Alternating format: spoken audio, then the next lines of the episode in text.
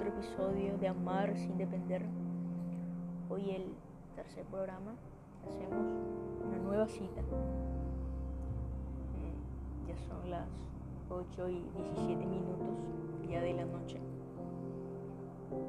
Hoy un programa muy lindo y sobre todo un autor en la cual estaremos desglosando su frase, que es realmente lo que quiere llegar a decirnos el día de hoy. Eh, él es, tiene un doctorado en psicología, es especialista en terapia cognitiva, es docente en Latinoamérica, enseña y en España. Ha publicado más de 30 libros más reconocido es enamórate de ti,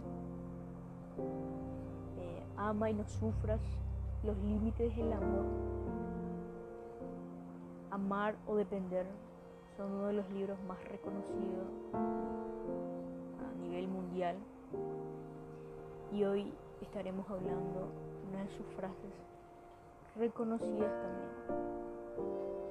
Y como título le pusimos el amor encapsulado. La propuesta no es mantener el amor encapsulado, sino enseñarle a volar. Escrito por Walter Rizzo. Encerrar al amor y que no pueda ser libre es tener a una persona encarcelada, de no poder ni hacer ni decir nada. Es ser esclavo de un amo, es solo obedecer y nada más que las personas sepan siempre que son libres en su amor y en su esencia. Ahí radica su amor como seres humanos. Volar y encontrarse a sí mismo. Esa es su esencia. Ser conscientes de que nada ni nadie puede quitarles su autenticidad.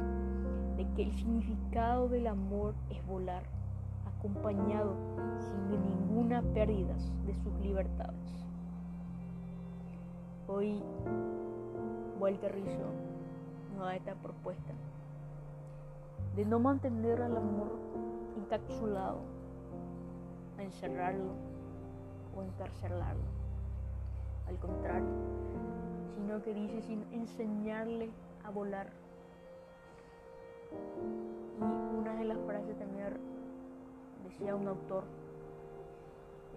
eh, el amor es volar acompañado sin ninguna pérdida de sus libertades. Decía eh, Valentina Goffrey cuando hablaba de su relación. Eh, el amor tiene que ser libre. Si volamos, volamos acompañados, sin ninguna pérdida de nuestras libertades. El amor es eso, ser libre, estar acompañado, estar con la persona que amas, pero sin ninguna restricción, que nadie puede quitarte eso.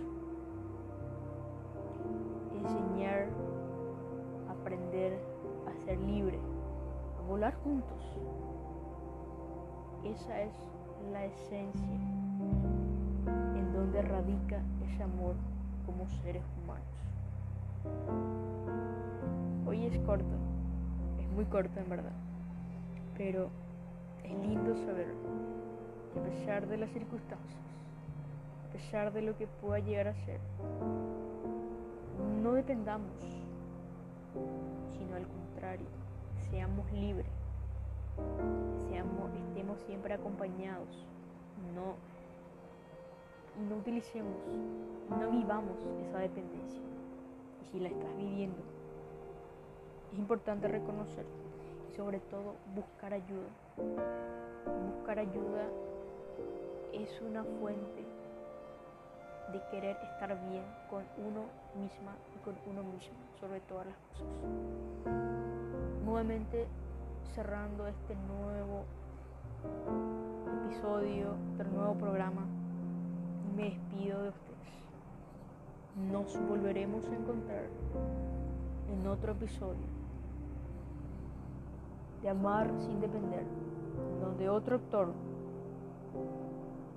hablaremos y nos dejará algo en el tintel de la vida.